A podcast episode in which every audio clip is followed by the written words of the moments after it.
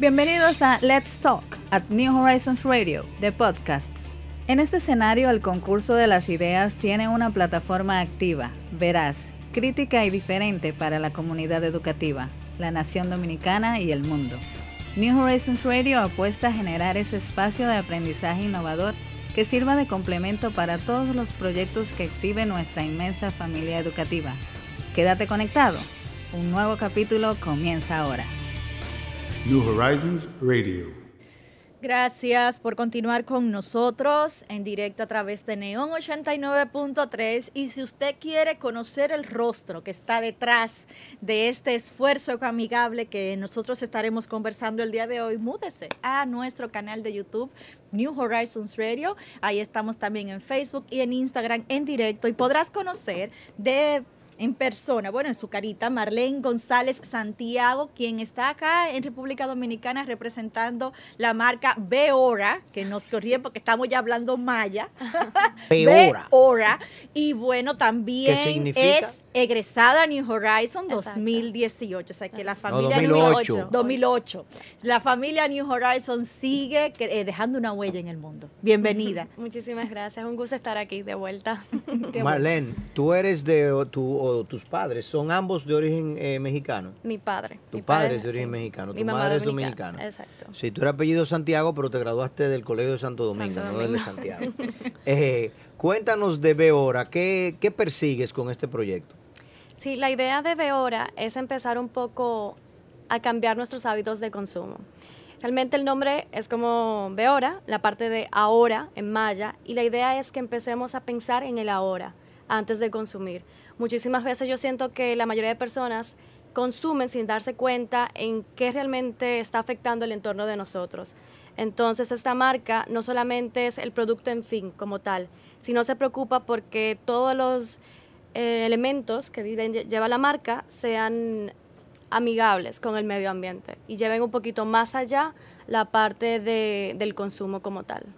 O sea que eh, tú, tú has dado un, detalle interesante. Muchas personas a la hora de consumir, digamos que luego de que lo consumen es que dicen, ok, ¿y qué yo voy a hacer con este, con esto, eh, O digamos lo que simplemente no piensan cómo se qué se produce, cómo Que fue simplemente basura la producción de ese producto que están comprando, ¿Cuál fue no el se origen, preocupan. ¿Cuál fue el origen que me llevó a ese producto? Exactamente. Exactamente, como mucho, digamos, un, un consumo consciente, ¿no? Que lo hemos visto en los europeos, lo hemos visto los canadienses, son muy adeptos a esto, y obviamente algunos de los asiáticos, los japoneses, yo creo que un poco en, en- Los en- coreanos en lo- un poco los coreanos también. un poco, creo, y so, bueno, sí, bastante, y sobre todo Singapur, ese, ese grupo, que eh, ni hablar, por ejemplo, en Escandinavia e, es, es muy intenso, que te dicen, no, yo no voy a comprar ese pantalón porque ese pantalón se utilizó tela que fue teñida, que afectó el medio ambiente, entonces ya eso tú te cierras un mercado y dices, no, yo no, es que eso no se debe de hacer y punto. La mejor forma, digamos, de cambiarlo es sencillamente diciendo no lo haga. Creo que es un poco el discurso, tú te pareces un poco en el discurso a Greta de Thunberg porque le estás diciendo, mira, no es, no es mañana, no es que en el 2030 empecemos a pensar, es de ahora, es ahora. Entonces, ¿cuáles son esos elementos de ahora que estamos produciendo y que en lugar de llevarlos simplemente al zafacón, ustedes están reutilizando, bueno, pues para algo que es totalmente útil, un calzado que utilizamos todos los días? Sí, cada par de, de tenis recicla tres botellas de plástico PET. Además, todos los elementos son materiales veganos, libres de crueldad animal. Y por otra parte, se Libres de crueldad animal. animal. Óigame el término. Porque, o sea, si yo como carne, yo soy un, un tirano eh, del, del mundo animal. Realmente depende, porque uno solamente ve el plato que uno va a consumir, pero no sabe cómo fue criado el animal, cómo muere el animal, cómo tratan al O animal. sea, que, que- que util- o sea, criar animal de manera ecoamigable, digamos, para el consumo, no es lo mismo que maltratarlo, que es lo que tú señalas, o sea, sin crueldad. O sea, que a eso te refieres. No, pero ella dice vegan, o sea... sí, materiales veganos, simplemente O sea, no totalmente. utilizan O sea, totalmente no hay vegano. piel. No hay piel. o sea, piel son- sintética. Son todo piel sintética. Pero ah, háblame de la parte de, la botella plástica, botella PETA. ¿Cómo es que eso se, se maneja dentro del Sí. calzado? ¿Qué tú haces con ella? La, ¿Tejes el plástico en el calzado? Póngame Real- algunas imágenes del calzado ahí, por favor, para que la gente Realmente lo el plástico pasa por un proceso donde se va dividiendo en finas líneas y lo que hace es una entretela. Es simplemente funciona como incluso una tela que transpira y respira como una tela normal. Entonces. El plástico transpira. sí, o sea, en cuanto a la tela, en cuanto a la tela, cómo se mueve la Ajá. tela. Entonces, em, O sea, que yo no lo percibo como una funda plástica que es impermeable. No, para nada. Y simplemente no se ve a, es en la vista, no se ve porque es entre el, entre, el entretela. Lo que sí vemos en colores son bordados artesanales mexicanos, que son hechos a mano, puntada por puntada. Y que otra parte de este calzado es que se trabaja bajo comercio justo, es una parte importante en la industria de la moda y que a veces no se cumple. Que por es no decir- comercio justo. donde todos los suplidores que están involucrados se le paga una- un sueldo justo y trabajan bajo condiciones dignas. O sea, que tú no estás, no es una, no es un, no es un ejercicio de competitividad en base a salarios. O sea, yo no estoy, yo no estoy buscando el obrero que gana menos y a ese ahí yo monto el taller, la zona franca para el calzado, sino que por el contrario, yo estoy eh, apostando a la- al valor agregado que tiene el producto que estoy vendiendo y por tanto tengo la posibilidad, la libertad de pagar un, un sueldo y, un- y unos honorarios eh, eh, razonables. Marlene, todo esto lo estamos, eh, ustedes lo están fabricando. Pero son preciosos No, son hermosísimos. Lo están Ya lo tenemos en el elaborando- bookshop aquí. Ya, ya lo trajimos. no. ¿Cuándo vienen para el bookshop? Ah, cuando quieran. Oh, Lo están ya. elaborando en México entonces, lo importan. Sí, realmente es una marca mexicana la que yo estoy distribuyendo acá. Otra parte que me encanta de la marca es que no hay ningún par igual. Aunque yo, o sea, decir, hay modelos diferentes, por ejemplo, los Otomí, los Inacatán gris, suponiendo, pero no hay dos pares que queden con el mismo bordado en la misma forma. Claro, porque es totalmente Sí, totalmente a artesanal. mano. Exacto. Eh, Entonces hay una parte distintiva de cada par. No, pero eso tiene que estar en el bookshop en esta semana, señor. Ustedes le están distribuyendo, además de que, lo va, de que va a estar en el bookshop. Vamos, vamos a anunciar cuándo es que van a estar en el bookshop. Mañana le decimos en el programa a partir de cuándo lo van a poder venir aquí a, a buscar, no solamente sus zapatillas de fútbol o su calzado para voleibol, sino que también puedan venir a buscar las zapatillas Beora. O sea, tú no eres eh, la, tú eres una distribuidora Sí, de- distribuidora. del producto. Ujú.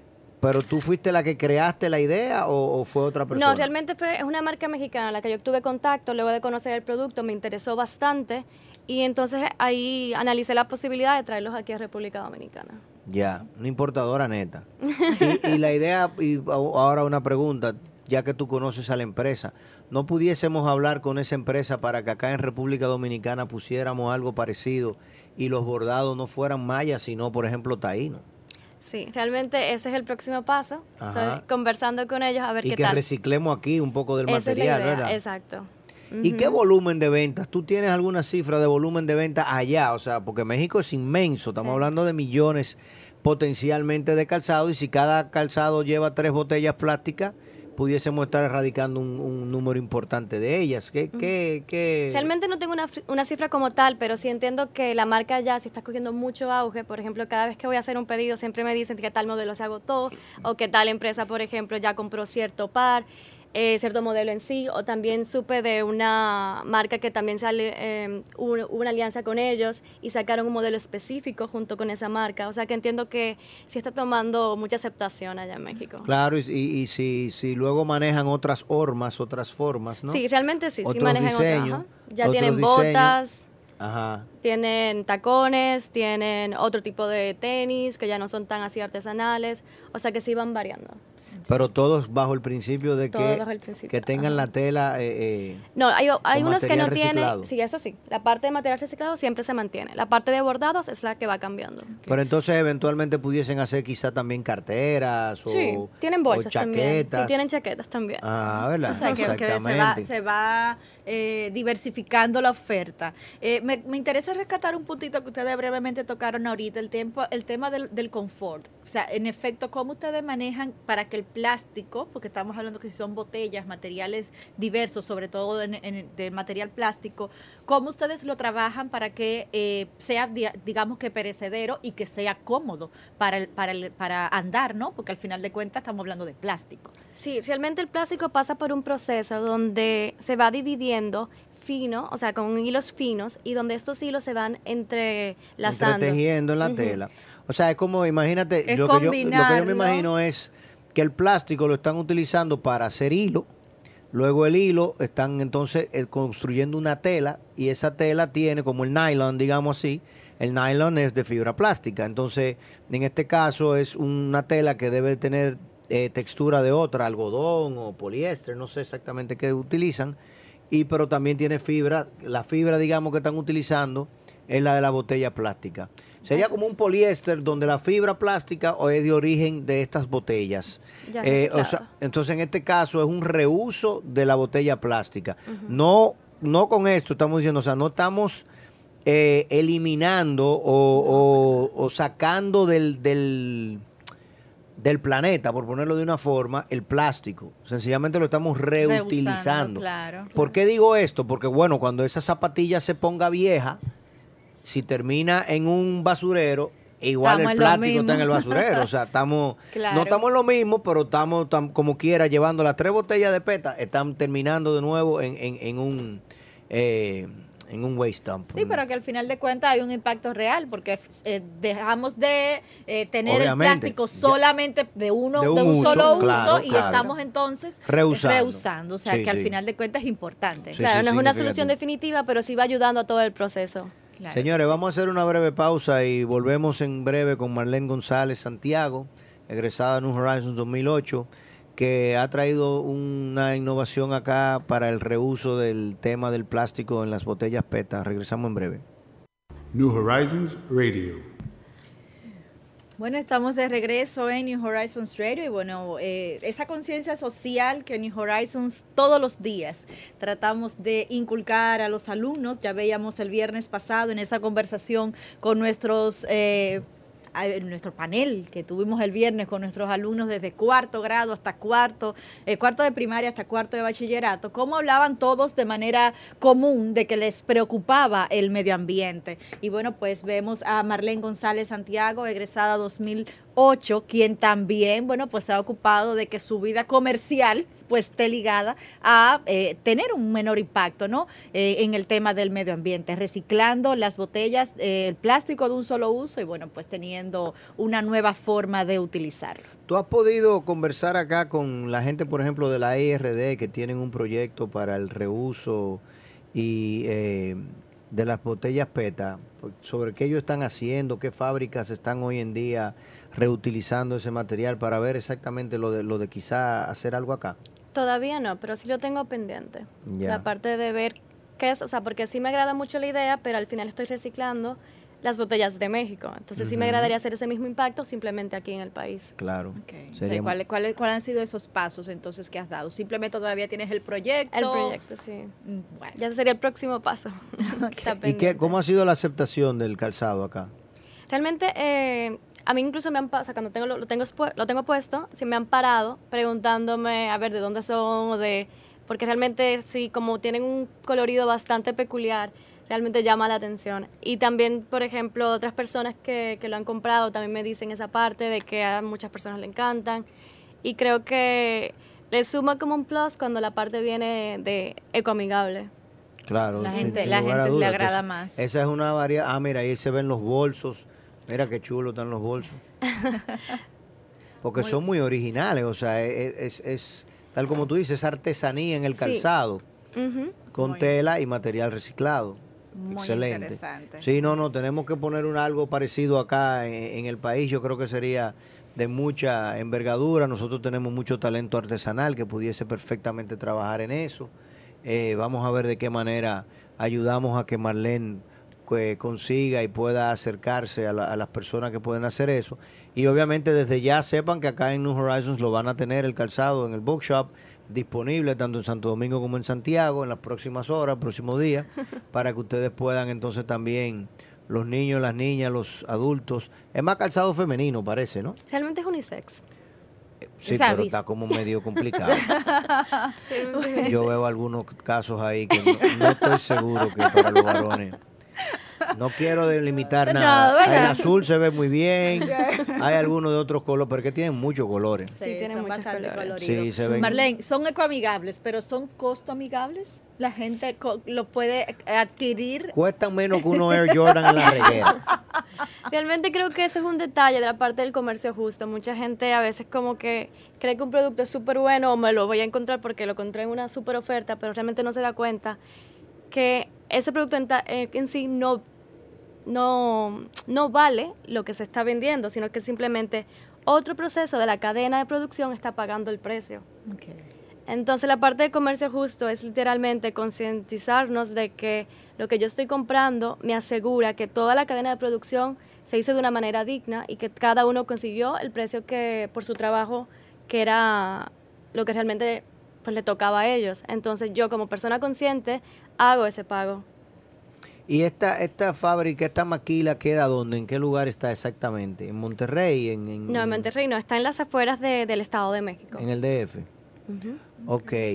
Eh, señores, Marlene, tú- estudiaste que de tu carrera, más o menos, ¿qué Comunicación social. Comunicación social, acá en Santo Domingo o en México. Fue en- aquí en Santo Domingo. ¿Y has hecho algunos estudios de posgrado, maestría? Sí, maestría en Dirección de Marketing y Comunicación Corporativa en Barcelona. en Barcelona. Cuéntanos de tu experiencia en Barcelona. Realmente fue muy interesante. Supone una ciudad súper, eh, yo diría que completa. Ajá. Realmente tiene de todo y realmente me agrada mucho la parte de la historia que tiene. Y bueno, la parte política que también se da allá en Barcelona Sí, también. Cataluña, ¿no? sí. Cataluña. Y el movimiento separatista que no pudieron dejarlo separarse. Bueno, Sí, terminó lo han, preso. deja- lo han El dejado, lo han dejado ahí El pegadito. líder separatista terminó Y bueno, preso. otro, otra cosa que sí me pareció increíble allá en Barcelona es la parte de cómo se separa eh, la basura de una. Háblanos de eso, a ver. Sí, realmente eh, como urbanización, Barcelona está organizada, eh, es como una parte de una guía para las diferentes ciudades. Entonces las manzanas y todo tienen las esquinas súper amplias. Sí, tienen la, la esquina son como retratoraídas. Y en esa Exacto. esquina que ponen los contenedores, correcto. Exacto, sí, entonces, eso lo visto. Ajá, y no dejan que se estacionen vehículos en esa no esquina, dejan, correcto. Exactamente. sí. Pueden estacionarse, pero por muy poco tiempo. Buenos Aires tiene el mismo diseño. El, el casco central de Buenos Aires, eh, tú caminas por él y tú te sientes que estás o en Barcelona o en, qué sé yo, una ciudad Donde disfrutas la italiana. ciudad. Donde, donde tiene, no, pero el mismo diseño de, de la retrotraída de la esquina, digamos, y los vehículos se estacionan de una forma muy parecida con esas calles paralelas que tienen los españoles. Eh, Y cuéntanos entonces, clasifican la, la- la Clasifican, basura, exacto, ¿no? la basura. Pero aquí también la clasificamos. Aquí la clasificamos en la que puede recoger el camión de la basura y en la que dejamos ahí para ver si él lo recoge. Realmente ya hay iniciativas para aquí empezar a reciclar. aquí está sí. clasificada de esa forma. Y, lo- y, lo- y los candidatos políticos aquí han hablado de clasificarla de esa forma. Ay, Dios Sí. mío. Eh, tenemos proyectos de mucha avanzada. Háblanos de tus redes sociales, cómo la gente puede, ah, eh, para enterarse cuándo también están ya en el bookshop de New Horizons, pero para, también para que la gente tenga tus contactos. Claro, sí, pueden seguirme a través de Facebook y Instagram, eh, arroba Beora, B larga, e O-O-R-A. Beora, ahora Ahora en Maya. en Maya. ¿Tú Exactamente. has, tú has seguido a Greta? Co- ¿Conoces el, el caso de Greta Sí. Thunberg? Eres una de sus seguidoras en, en línea, me imagino. Eh, y cómo, cómo, digamos, el movimiento. Mira, lo que hizo la cervecería hace do- dos semanas. Yo no estoy plenamente de acuerdo con, con lo que ellos están planteando por una razón sencilla. O sea, me parece muy interesante un proyecto de esa envergadura por una compañía de tanta eh, eh, que tiene tanta incidencia en la vida nacional, obviamente. Hubo un momento en la historia nuestra, creo que ya no es así, tendría que buscar el dato exacto, pero hubo un momento hace 15 años que la cervecería literalmente aportaba el 10% del presupuesto, o sea, era era era eh, tenía una una implicaciones muy grandes. Y obviamente en el tema de las botellas plásticas, ellos dicen que producen un millón al día. Fue creo que el número que yo vi en la campaña publicitaria de ellos, un millón de botellas diarias plásticas. O sea, estamos hablando de una barbarie, ¿no? Y están hablando de que la están compactando, pero es para exportar, para llevárselas a China y que los chinos allá hagan con ellos, me imagino que las mismas fibras y telas de que tú está, que tus que eh, cosocios en México están haciendo con ellas. O sea, eh, yo dije, caramba, pero es que no estamos quedando a mitad de camino. Yo me, agradaría más que podamos aquí mismo entonces utilizarlas para hacer tantos subproductos que se están haciendo con eso. En los próximos días vamos a hablar de algunos de ellos, vamos a tener algunas personas aquí en, en New Horizons Radio y vamos a mostrar otros productos que están haciendo los argentinos, que están haciendo los colombianos, utilizando el plástico, que esperamos que pronto hayan eh, eh, personas acá en República Dominicana que se interesen y se motiven a hacer lo mismo. Eh, pero me imagino que lo viste, ¿no? Esa campaña. Sí, claro. Realmente lo ideal hubiera sido que, bueno, que cada uno vaya um, tomando conciencia la parte de reducir el plástico.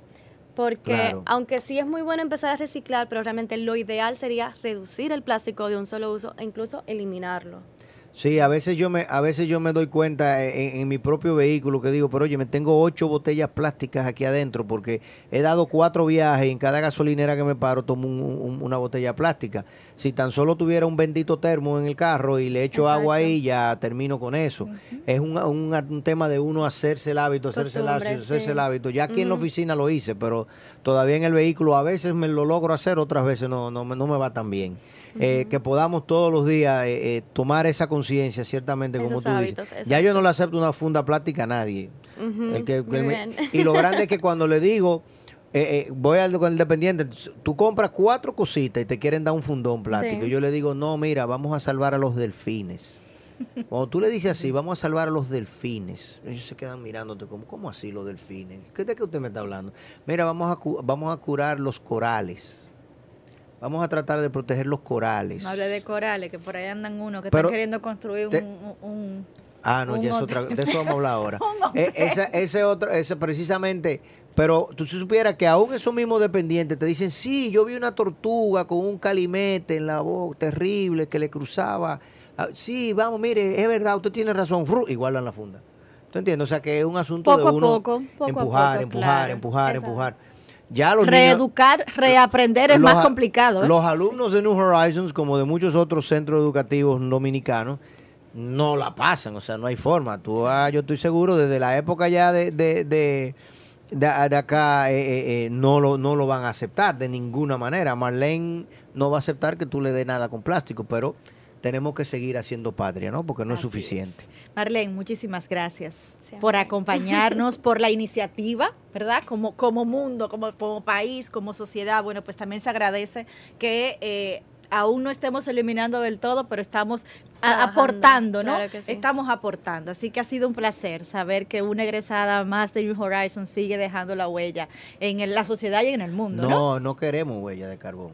No, porque no era de carbón, no es de carbón, es un impacto positivo. un impacto positivo. Gracias, de verdad, por, por una vez más visitar tu casa y bueno, este espacio también. Y mándame una foto de cómo están reciclando aquí en, el barrio tuyo. Tú dices que están reciclando, que ya hay proyectos para hacerlo. Señores, vamos a una pausa comercial y regresamos con un poco más de New Horizons Radio. New Horizons Radio.